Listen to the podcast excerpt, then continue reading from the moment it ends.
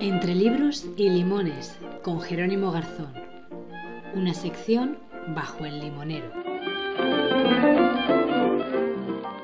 Bienvenido, Jero. Otra vez estrenando em, bajo el limonero. Yo tengo la sensación de, de que no hayamos parado por vacaciones, la verdad. Hola Iduna, qué ganas tenía de escucharte y de que llegase este momento ya, por favor, eh, de volver al limonero, de estar contigo cerquita en Lisboa. Y es verdad, en realidad ha pasado mucho tiempo y no ha pasado mucho tiempo. Es esa perspectiva extraña que, que consigue crear el verano. Sí, además, en realidad, claro, la gente ha estado sin escuchar capítulos y episodios nuevos durante casi dos meses o así, desde junio, vaya. Pero claro, mm, nosotros hemos seguido trabajando en novedades, pensando en mujeres a las que entrevistar, leyendo libros, compartiendo cosas, hablando de las novedades que trae Bajo el Limonero desde la cara, que es lo primero que hemos cambiado, la carátula y todo. Así que claro, para nosotros no hace tanto que hemos dejado Bajo el Limonero, desde luego. Sí, además que el verano es como una máquina del tiempo extraña. Te pasas eh, todo el año esperando que, llegue, que lleguen las vacaciones, que de hecho del libro del que vamos a hablar hoy está muy relacionado a este tema. Y luego cuando llega ese momento de arrancar las vacaciones, pasa rapidísimo y, no te has dado cuenta ni siquiera casi de lo que has vivido en, estos meses. Sí, y yo eh, pensaba hace poco en la diferencia que hay entre las personas adultas y los niños a la hora de abordar las vacaciones y es que los niños pequeños se aburrían de las vacaciones. Tenían tantas que cuando éramos más pequeños era como yo recuerdo que ya había algún momento en el que decía yo ya quiero comprarme mis cositas de papelería, mis lápices, mis cosas para empezar otra vez el, curso. Sin embargo ahora lo, afronto con, con otro, creo que desde otra sensación más de un poco el estrés que crea muchas veces el planear unas vacaciones, eh, la nostalgia de las vacaciones, o sea que es como que no nos da tiempo a aburrirnos, pero hay muchas veces que tampoco nos da tiempo a disfrutarlas. Pues estamos hablando ya del libro, Iduna. ¿Sí? Y no, te he dicho ni no. y ya estamos hablando del libro.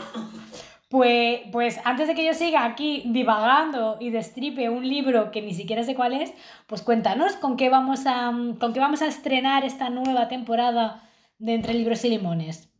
Bueno, antes de, estrenar la nueva temporada, sobre lo que dices de cómo pasaba el tiempo en, la edad, cuando, cuando, éramos pequeños, creo que la vida adulta pesa mucho más que la infancia, ¿no? Entonces, yo creo que esa ligereza hace que el, tiempo pasase distinto. Em, estrenamos nueva temporada eh, bajo el limonero, entre libros y limones, y lo vamos a hacer con un libro del que mucha gente está hablando, un libro muy leído, que se está recomendando, que, está gustando, que ha gustado mucho este verano y se trata de Gozo de Azar Alonso. Sí, sí que es verdad que he leído muchas, muchas críticas, he visto en redes sociales mucho impacto de este libro. Este libro ha viajado mucho a la playa y a sitios de montaña con la gente que, que ha decidido meterse en él estas vacaciones, sí. Sí, yo tengo la sensación eh, de que el verano siempre está marcado por una lectura. O sea, no siento que de la misma manera con el resto de estaciones. No tengo un libro en invierno, ni tampoco tengo un libro en, primavera.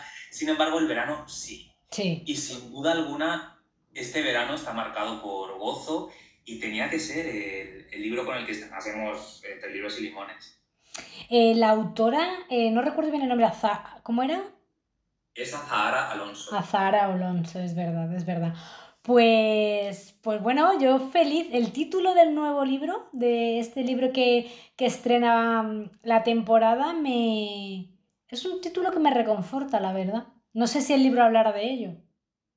Sí, sí, sí, totalmente, porque la autora juega con la polisemia de gozo, que es el nombre de, de la isla en la, que se, en la que sucede la historia, y el título del libro. Entonces sí, totalmente. Y, este, este libro, bueno, no sé, por empezar a abordarlo ya, no sé si es una novela, si es un ensayo, si son cuentos. A ver, eh, creo que es el libro más diferente que hemos traído hasta ahora en Bajo el Limonero, eh, entre libros y limones, y, y, creo que era la mejor forma de estrenar la temporada. Ciruela, que es la editorial donde está editado, lo ha editado en Nuevos Tiempos, que es eh, la colección de novela. Podríamos decir que es una novela híbrida, porque juega un poco con el ensayo, con la novela aficionada, con el diario quizá no tanto, pero bueno, se podría interpretar de esa manera también. Entonces digamos que estamos ante una novela híbrida. Vale, vale, vale. O sea, un poco también te permite como lector jugar y a ella como escritora también se ha divertido escribiéndolo, se puede decir. Sí, sobre todo porque al final en, ese juego tan divertido siempre hay mucho material de, la realidad. Si te parece, hago una pequeña premisa, lanzo el mensaje de, del libro y comenzamos a hablar. Porque creo que, que si por algo está gustando este libro es porque todos tenemos este pensamiento dentro de nosotros y quizá en algún momento no hemos sabido verbalizarlo o encontrar una respuesta y, y a ver si entre todos lo conseguimos y después de leer el libro sobre todo. Vale, venga, pues adelante. Vale, el personaje de, este libro eh, pues termina la carrera de filosofía, estamos en el año 2010 y esta chica eh, consigue una beca que permite pues, que se pueda trasladar hasta el archipiélago de Malta.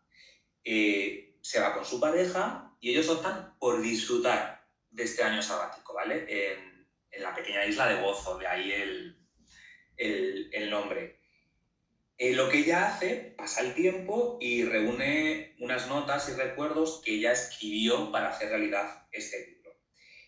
Eh, toda esta época que ella vive cuando, cuando viaja hasta Malta, eh, digamos que es un tiempo de disfrute y alegría, de desconexión, de renunciar al, mundo laboral, de reivindicar todo aquello que parece que no sirve para nada o que es inútil. Em, también forma parte como de un paréntesis para buscar su felicidad, su lugar en el mundo, saber dónde está. Y en estas reflexiones llega a plantearse el sentido del trabajo en la sociedad actual. Ahí entran muchísimos temas, desde lo precario, la falta de dinero, el no llegar a fin de mes, la productividad, la culpa del tiempo libre, el sentirte mal por no hacer nada y cómo esta realidad ha pasado a formar parte de nuestra identidad adulta, ¿no? de cómo hemos ido construyendo esta vida hasta ser lo que, lo que somos ahora. Es verdad que por un lado va extendiendo todas estas observaciones eh, al turismo, pero al turismo que estamos viviendo actualmente, eh, aterrador. Muy voraz. Eh, a un modelo de fotografía compartido en redes que está basado en el egocentrismo, a la comida rápida. Hay muchísimos temas, muchísimos, que van apareciendo en, en este libro, que, es el que arranca con una frase, y aquí podemos empezar a hablar de todo lo que te estoy comentando, que es la siguiente. ¿En qué momento mi vida empezó a ser accesible solo en vacaciones? ¡Wow! ¡Qué buena pregunta! Sí. Em, mira, recojo esta pregunta directamente. No sé si tenías que comentar algo más. O te Pues es que eh, esta pregunta yo me la he hecho muchas veces. Ya no solo que nuestra vida sea accesible en vacaciones, sino yo me cuestiono eh, por qué mi vida solo es accesible en momentos determinados en los que entra más dinero o momentos determinados en los que tú estás más tranquila porque estás contenta con un trabajo o algo así. Nuestra vida no es accesible cada día. No vivimos la vida cada día, sino que se tienen que alinear una serie de cosas en las que influye fundamentalmente el tiempo que tenemos para poder disfrutarla. Y, de ahí que, por ejemplo, eh, y no quiero hablar de política porque nos escuchará gente de toda ideología, pero eh, es verdad que una de las cosas que más defiendo y apoyo y abrazo de programas como el de Yolanda Díaz es el que te, que, te regalen y quieran trabajar por una jornada laboral de menos horas porque yo necesito mi tiempo para poder disponer de mi vida, para que me sea accesible no hacer nada, apuntarme al ganchillo, leer un libro o lo que me dé, lo que yo quiera, pero para tú poder ser para que tu vida te sea accesible necesitas tiempo. Y creo que estamos viviendo mm, una era en la que el tiempo corre muy deprisa, mm, perdemos mucho tiempo, valga la redundancia, en, en, ir al trabajo, en volver del trabajo, en hacer planes que probablemente no nos apetecen. Entonces, sí, El tiempo para mí es lo que nos permite vivir y no lo estamos cuidando bien. Mira, Idu, la, la, vuelta que tú has hecho a la pregunta sobre por qué nuestra vida solo es accesible en vacaciones y tú has, le has dado la vuelta diciendo por qué solo es accesible cuando tenemos dinero. Vale, esto me lleva a una de las preguntas que también se plantean en el libro y es ¿por qué no se puede escapar del trabajo? Pues simplemente no podemos escapar por la supervivencia económica, ¿no? Sí, por el modelo, por el modelo económico en el que vivimos. Claro, pero luego hay otro planteamiento más sutil y es cómo sometemos eh, al trabajo, cómo nos sometemos al trabajo de una forma complaciente porque nos da miedo aburrirnos, ¿no? Que es como la raíz un poco de, la frustración de la sociedad. ¿Por qué? Porque sentimos que no vamos a triunfar, que no vamos a tener éxito y sobre todo porque no ser alguien en esta sociedad que está tan vinculada al trabajo viene a ser como, un fracaso total. bueno, es que de algún modo lo es. Es para la sociedad en general. Es verdad que eh, el tema de, del no tener trabajo, bueno, es que eso hay que cuestionarlo y cogerlo con pinzas, porque yo puedo no tener trabajo, pero no estoy sin trabajar, porque yo he estado parada, parada económicamente hablando, yo no he estado generando dinero para otros, pero yo no he estado parada en absoluto, porque he estado inventando un libro, he estado dando forma a un podcast, he estado haciendo... Entonces, eh, también hay que tener un poco cuidado con el concepto de trabajar, porque claro, trabajar a, fin de cuentas la gente lo interpreta como estar ganando dinero, bien siendo tu propia jefa o teniendo una jefa externa. Pero, ostras, es que mm, al final e, esto de, de, no aburrirnos, de estar llenando el tiempo, tal, tal, tal, también hay muchas veces que lo hacemos sin tener una remuneración económica a cambio, ¿eh? Sí, y además eh, sobre los pasos que se dan cuando no estás trabajando, y entre comillas, con mil comillas, el no estar trabajando, también nos lleva a otros lugares. Por ejemplo, cuando el personaje de, de Gozo, que podríamos decir que es un personaje ficcionado en parte, y podemos decir que es Azar Alonso también, esa forma en la que ella da un paso a un lado, o sea, ella decide en su vida que no va hacia atrás ni va hacia adelante, y cuando llega a la isla se olvida de las ideas de progreso o de fracaso. Qué bueno. Entonces yo creo que el hecho de ponerte a un lado de la carretera o ponerte a un lado del camino sin esperar avanzar o a retroceder, creo que te mantiene en un, en un sentimiento de estabilidad que creo que ayuda bastante. Claro, porque mira, tú lo has dicho ahora mismo, las ideas de progreso y las ideas de fracaso son ideas que están eh, inoculadas por una sociedad capitalista, voraz, atroz, eh, tal. Si tú realmente generaras el dinero suficiente para tú tener tus necesidades básicas, techo y comida cubiertas, todo lo demás, quiero decir, no se necesitan trabajar ocho horas al día para tú tener ropa.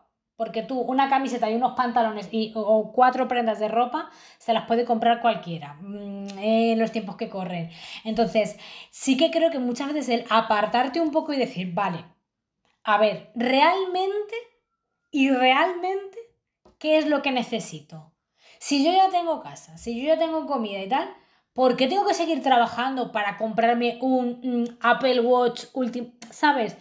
Que hay una serie de cosas que yo creo que nos replantearíamos consumir y nos replantearíamos la prisa y el agobio que nos genera la vida si eso, nos diéramos un pasito al lado y dijéramos, a ver, mm, ¿de dónde me viene esta necesidad? Porque mía no es. Pero eso nos pasa con, el, con una cuestión del trabajo, con relaciones, con todo. Dar un pasito a un lado y decir, mm, exactamente qué es lo que quiero. Pero eso nos pasa porque siempre nos sentimos mirados por los demás. Y tampoco nos olvidemos de que hay un sentimiento de culpa que viene de, del judeocristianismo. O sea, que es que lo tenemos en la piel pegado y, no, no lo podemos sacar. ¿Por qué? Porque cuando no estamos vinculados al trabajo, parece que hay algo que falla. Y no tiene por qué ser así. Sí, no, eso es cierto. Em, no sé si el libro también abordará un poco esto, pero yo lo leía hace poco. Bueno, pues durante el verano muchas veces es como que mm, hay gente que realmente le afecta el estar sin hacer nada. O sea, tiene vacaciones de verano, y tiene la opción de irse a la playa o a la montaña, no sé qué, o a lo mejor no te mueves de tu casa, pero el abordar las horas del día sin la rutina que te genera el trabajo, eh, con todo el tiempo que eso te permite para pensar en ti o para pensar en cosas importantes o para no hacer nada, Uf, es un vacío muy grande ¿eh? al que no estamos acostumbrados porque vivimos en una sociedad hiperestimulada que no nos enseña ni nos favorece el aprendizaje de la pausa. Y las vacaciones o los tiempos de ocio también tela el aprendizaje que tienen ahí si queremos pararnos a mirarlo, ¿eh? Claro, y luego, por ejemplo, hay un sentimiento de alivio. Todo lo que estamos hablando, aunque parezca una conversación entre tú y yo en un café de Lisboa, es el libro, ¿vale? O sea, que la gente que nos esté escuchando no piense, mira estos dos aquí hablando. Ya, eh. O sea, estamos, hablando de gozo y todo esto es, es el libro. Y mm, hay, hay una trampa de la que se habla, que es trabajar en lo que te gusta. ¿Por qué? Porque hay vocaciones, hay vocaciones donde tú puedes dedicar tu vida entera y entonces no hay ningún conflicto. ¿Por qué? Porque te gusta, porque te hace feliz, porque te sientes realizado, porque económicamente llegas a fin de mes. Pero hay otros casos, que son la mayoría, donde se sobrevive con trabajos que nada tiene que ver con nuestros intereses, ¿no? Hmm. Eh, ¿Qué es lo bueno de esto? Y aquí está un poco la trampa. Lo bueno de trabajar, por ejemplo, en algo que no te gusta, es que si tú estás trabajando eh, para costearte la vida, por ejemplo, al terminar tu jornada eh, laboral puedes decir, mira, el tiempo que tengo libre ahora lo voy a dedicar a lo que yo quiero. Sin embargo, cuando tú tienes un trabajo por vocación, tú sabes que cuando termines tu trabajo, tu trabajo va a seguir ahí. Y hmm. no te lo vas a poder quitar de encima. Sí, y, además, cuidado con eso, que, eh, bueno, subrayo lo que tú has dicho, que parece que estamos aquí divagando, pero no. Señoras, señores, seguimos hablando de gozo, de Azahara Alonso. Eh, que ahora te preguntaré cosas más del libro más concretas, pero sí que quiero divagar un poco en esto que, que comentas de trabajar en lo que me gusta. Bueno, a ver, vamos a ver. A mí me encanta escribir y me encanta dedicarme a la escritura. Pero los trabajos que hago vinculados con ello, como los talleres de escritura creativa, el asesoramiento a gente que, tiene un proyecto de un libro y asesorarles, eso es un trabajo porque recibo dinero a cambio de eso. Pero no deja de ser un trabajo, también me implica un esfuerzo, un tiempo, tal. E igual que en cualquier otro trabajo, hay días que de repente tengo un taller o tengo algo y ese día yo tengo un mal día, no me apetece. puede suceder también que, me guste o escribir un libro Escribir un libro me parece un proceso apasionante, es algo que, es mi esencia porque soy escritora, pero aún así el hecho de ser escritora también implica este trabajo, una serie de fases y de momentos que me apetecen lo mismo que ir a una oficina. ¿Sabes? Entonces, eh, vamos a dejar también de, de, idealizarlo del trabajar en lo que me gusta. Tú trabajas en lo que te gusta, pero no deja de ser un trabajo y si no le dedicas cariños y espacio para el ocio y también te sabes dar descanso del trabajo que tú disfrutas y que tú eliges, se termina convirtiendo en un trabajo igual de frustrante. O sea, el descanso y el saber no hacer nada, creo que hay que aplicárselo absolutamente a cualquier cosa a la que te dediques. Aunque seas la persona más feliz del mundo en tu trabajo, necesitas descansar.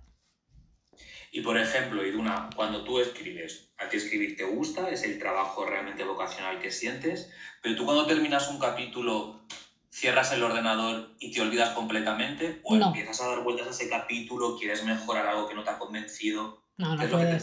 No puedes, tienes que seguir con ello. O sea, yo al final eh, cierro el ordenador y a lo mejor hoy ya he dejado de escribir, pero yo sigo pensando en mañana tengo que hacer, tengo que incluir a una editorial nueva en la lista para poder escribirle a ver cuándo abren esto en la convocatoria o voy a presentarme a tal concurso. O sea, al final y, le pasará a la gente que sea autónoma o cosas así, cualquier tipo de trabajo que tú hagas porque tu vida depende de ello. O sea, quiero decir, em, yo soy escritora porque es mi vocación, porque es algo que me quiero dedicar y es algo que depende única y exclusivamente de mí. Dónde llegue yo con la escritura depende de mí, evidentemente también de quien me compre. Pero pero el trabajo forma parte, o sea, es mío, es mi, es mi parte. Pues igual que uno que sea dentista o una dentista o lo que sea. Y estoy completamente segura que, a ver, pues, eh, tú cierras el ordenador y tal, y se te queda ese trabajo que depende de ti, te apasione o no, eh, se te queda en la cabeza mucho más tiempo que si tú vas a trabajar a una oficina y a las seis en punto se te cae el bolígrafo. Claro, y algo que empezó a surgir, sobre todo a raíz de la pandemia, con el teletrabajo, es que nos, nos comprometemos con los trabajos, pero también con la disposición perfecta de estar 24 horas en línea, sin límite de horarios y acabar agotado mentalmente.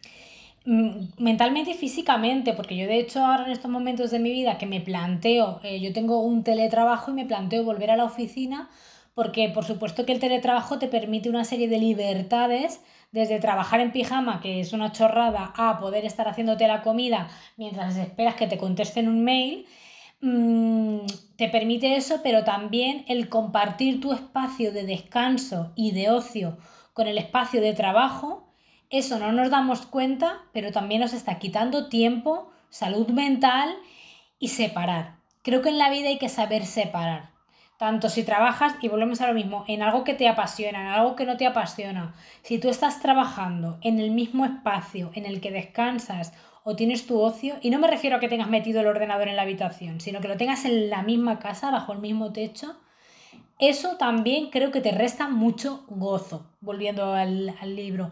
A la larga es una forma de, sí, de recordarte cada vez que tú pasas por delante de ese ordenador que mañana tienes que madrugar.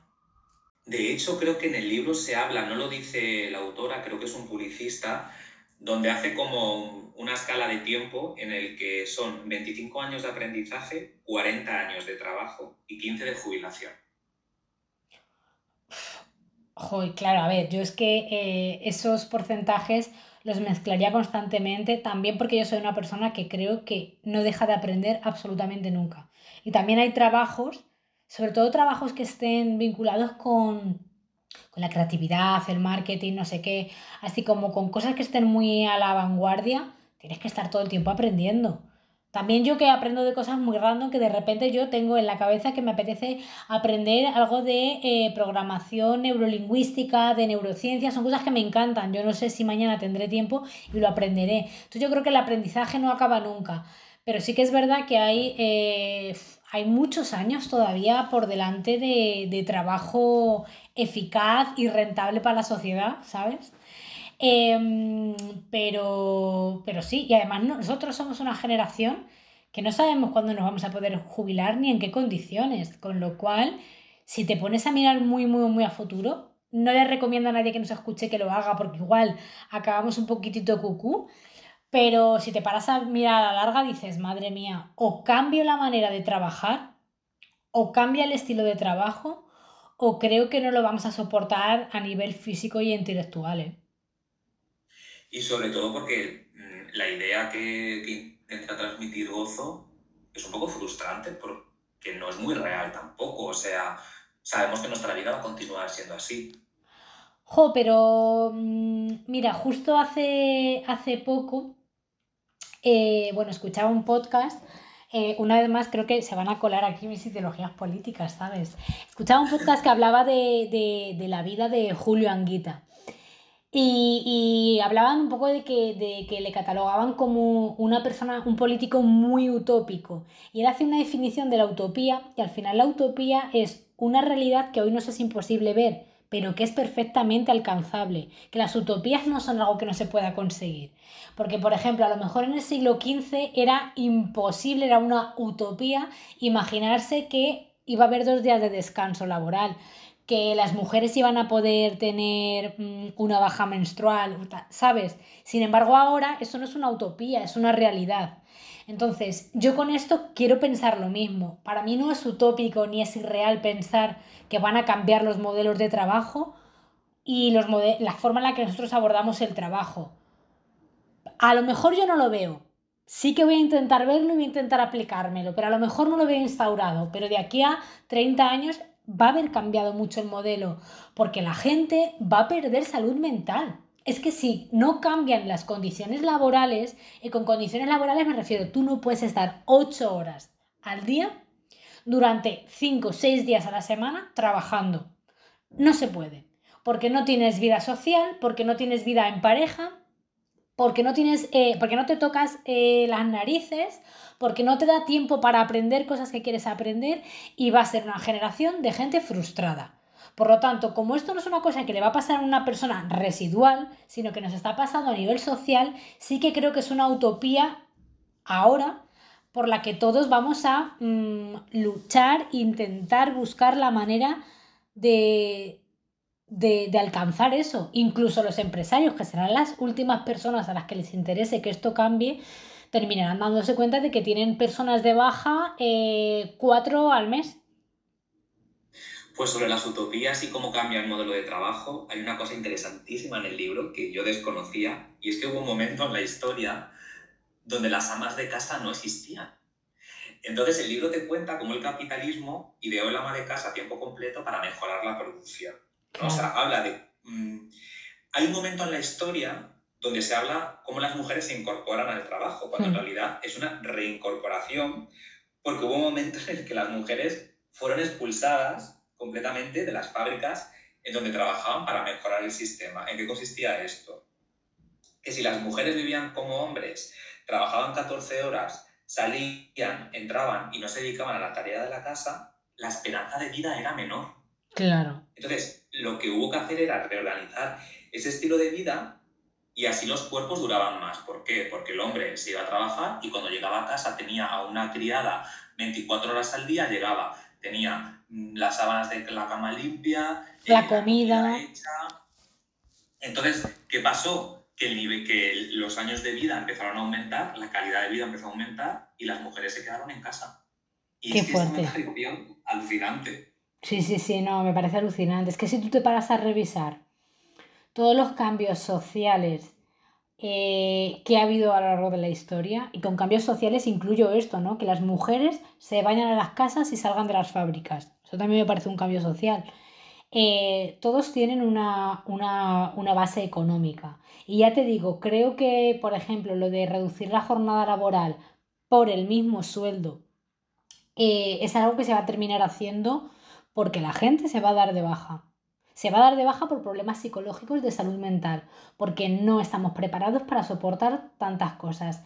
Además es que la propia sociedad es la que te exige tener vida social, eh, vida en pareja, mm, aprender a hacer no sé qué, eh, irte el fin de semana a esquiar o hacer no sé cuántos. O sea, si tenemos que hacer todas las cosas que la sociedad nos pide que hagamos, mira, o me reduces la jornada laboral o es que me termino tirando por un balcón. Entonces ya, creo, ya te digo, creo que va a ser la, eh, eh, el propio sistema capitalista el que nos eh, permita conseguir esta utopía a día de hoy. Sobre esto que hablas, es que justo hay un párrafo aquí de lo que habla Zara Alonso en el, en el libro, creo que es este, a ver... Sí, sobre el trabajo, sobre la depresión y sobre cómo no vamos a aguantar sí, sí. este nivel. Mira, algunos buscan el sentido de la vida en el trabajo y lo encuentran. Creo, creo que es porque hay un acuerdo tácito. Casi todo el mundo piensa que una de las cosas más importantes es sentirse útil. Por eso la humanidad se reproduce, por eso las personas se obligan a ejercer profesiones que les llenan y aporten algo a la sociedad. Por eso caen por estrés en una depresión nerviosa y encuentran la salida volcándose en la causa que allí les llevó. Es nuestra enfermedad, pero como la tenemos todos, apenas reparamos en ella.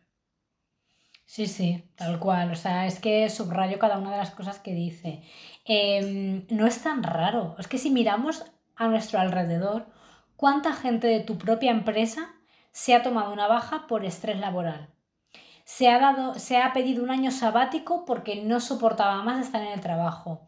Eh, ha decidido cambiar de trabajo y cambiar de vida porque estaba viendo que era completamente infeliz. Esos casos es que no son para nada anecdóticos. En la generación de nuestros padres podían ser casos aislados, pero ahora no. Y me parece una victoria el estar hablando de salud mental en el entorno laboral. Me parece una victoria que se plantea a nivel político reducir la jornada laboral. Y me parecerá, por supuesto, una victoria el día que yo firmo un contrato y ya sea lo normal que tu jornada laboral en lugar de 8 horas pues sean 5, sean 4. ¿Sabes? Ganando lo mismo. Entonces, sí, yo vamos, me agarro a esta utopía como vamos, como un clavo ardiendo y no sé cuándo lo veré, pero para mí es fundamental para yo poder disponer de tiempo para poder ejercer realmente mi gozo. Al final hay muchas victorias. Este libro es una victoria que se plantee todo esto. Una película como Barbie, que hubiese sido impensable hace 10 años, también es otra victoria. Y al final expresarse a través del arte, creo que es una batalla ganada siempre. Sí, sin duda. Mira, eh, te voy a hacer ya una última pregunta porque yo no quiero que esta temporada se quede sin esta pregunta que a mí me gustaba hacerte. Y es, eh, ¿a dónde nos lleva la portada de Gozo? Para que la gente visualice ese libro y la editorial, claro.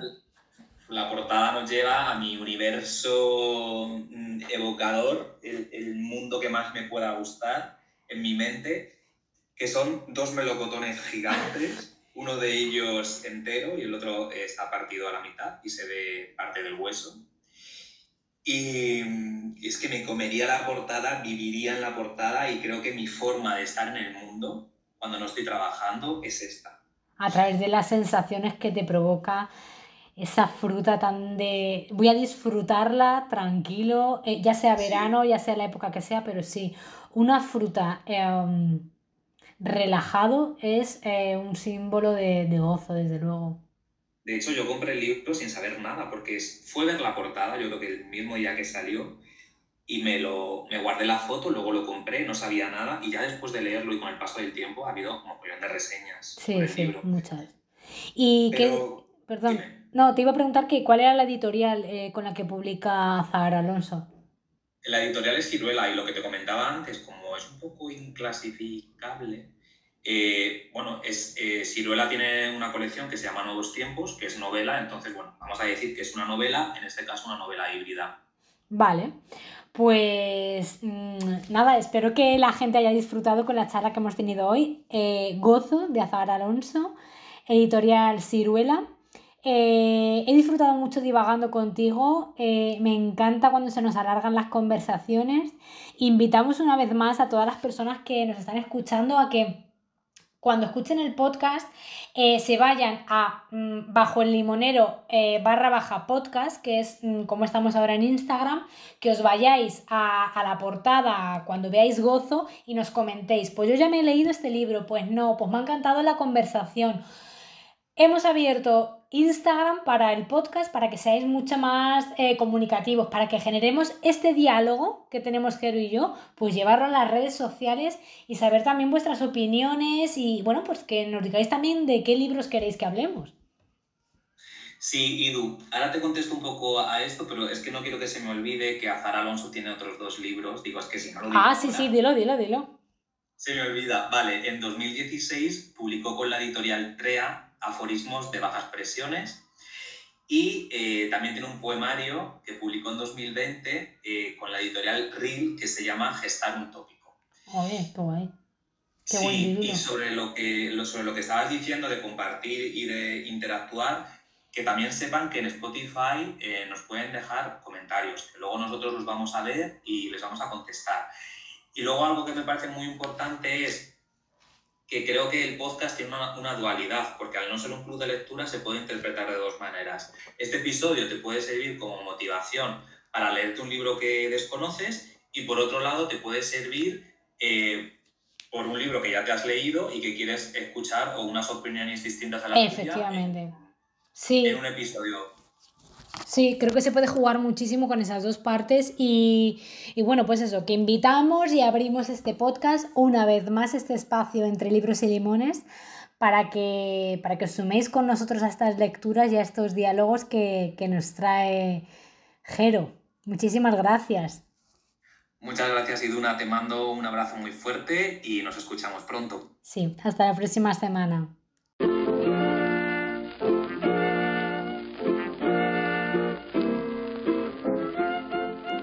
Gracias por escuchar un nuevo episodio de Entre Libros y Limones, por la curiosidad de encontrar una nueva historia en la que reconocerte, algo que llegue a ti por casualidad y que te emocione, una conexión inesperada y compartida que surja desde este espacio. Para que todo esto pase, acuérdate de seguirnos en Spotify. La campana te avisará cada vez que publiquemos un nuevo episodio, al igual que en Apple Podcast e iVoox. Nos escuchamos muy pronto con la curiosidad de llegar a una nueva página en Entre Libros y Limones.